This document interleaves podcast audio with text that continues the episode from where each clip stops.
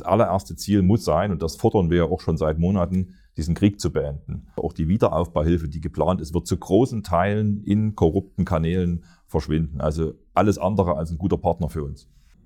Russland ist nicht der Feind des Westens und insbesondere wir Deutschen profitieren von guten Wirtschaftsbeziehungen zu Russland.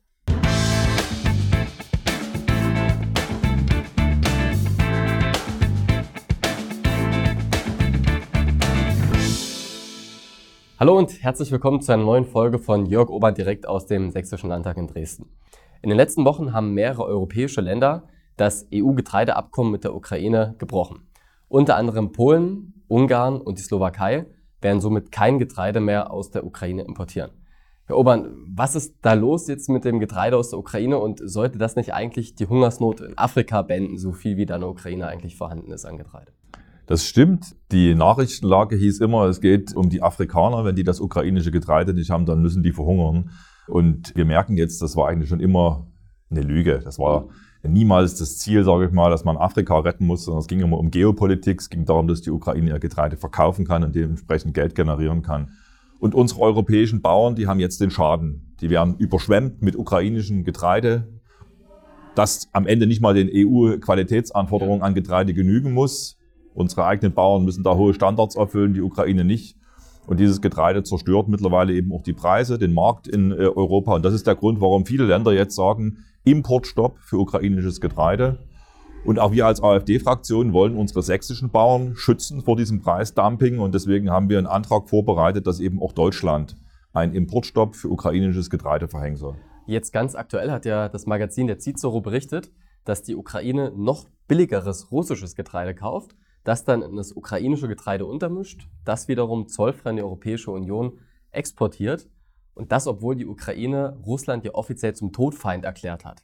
Also wie geht das? Auf der einen Seite erklärt man ein Land zum Todfeind, auf der anderen Seite kauft man das noch billigere Getreide, um damit einen größeren Reibach zu machen. Also das funktioniert ja eigentlich nicht. Ja, nee, das, ein Stück weit ist es absurd. Also wenn das Ziel war, dort der Ukraine zu helfen, Geld zu generieren, zu wirtschaften, so hilft man ja jetzt indirekt Russland sein Getreide genau. in die EU zollfrei zu importieren. Und das geht nur deshalb, weil die Ukraine ein durch und durch korruptes Land ist. Die Ukraine lag schon vor dem Krieg auf Platz 116 im internationalen Vergleich zwischen oder noch hinter Ländern wie Malawi oder Elfenbeinküste, also ein durch und durch korruptes Land. Also ist die Elfenbeinküste weniger korrupt als die Ukraine? Habe richtig, richtig verstanden? Zumindest nach dem internationalen ja. Korruptionsindex ist die Elfenbeinküste weniger korrupt als die Ukraine.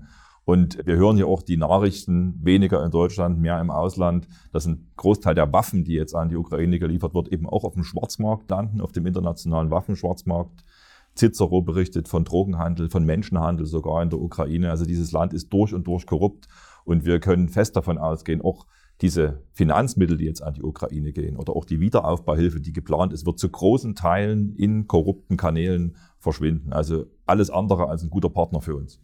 Aber gerade bei dieser Korruption oder bei diesen ganzen Fällen, die Sie jetzt aufgezählt haben, wäre es doch für die Europäische Union, die so schon mehr als genug Baustellen hat, noch viel größerer Schaden, wenn jetzt die Ukraine in die Europäische Union kommen würde.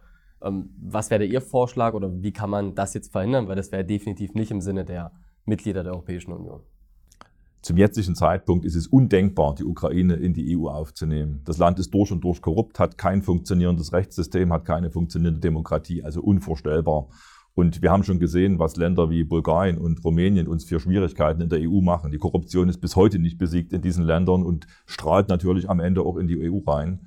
Was wir der Ukraine anbieten können, wie jedem anderen Land übrigens auch, eine privilegierte Partnerschaft, also erleichterte Wirtschaftsbeziehungen in beide Richtungen sodass tatsächlich eben auch äh, unsere eigenen Unternehmen davon profitieren können, mit einem weiteren Land gute Handelsbeziehungen zu haben.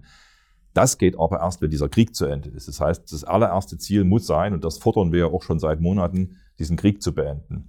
Und mit dieser Forderung sind wir nicht alleine. Ich habe jetzt, jetzt erst kürzlich gehört, selbst eine führende amerikanische Denkfabrik, die Rand Corporation, ja. fordert eigentlich eine Beendigung des Krieges mit dem jetzigen Frontverlauf. Also im Prinzip schlägt selbst diese amerikanische okay. Denkfabrik vor, diese Gebietsverluste der Ukraine an Russland zu akzeptieren, damit ein Frieden entstehen kann, weil ansonsten, so die Rand Corporation, droht ein Atomkrieg. Und das kann niemand wollen. Die Feindschaft mit Russland schadet uns als westlichen Nationen massiv. Wo wir gerade beim Thema Frieden sind, gibt es immer eine Sache, die ich sehr bemerkenswert im Moment finde. Wenn man sich jede größere Tageszeitung in Deutschland anschaut, sind die ja geschlossen alle für den Krieg, beziehungsweise für eine weitere Eskalierung des Kriegs. Da lese ich sehr, sehr wenig davon, dass man jetzt Frieden haben möchte, dass man am besten Friedensverhandlungen hat.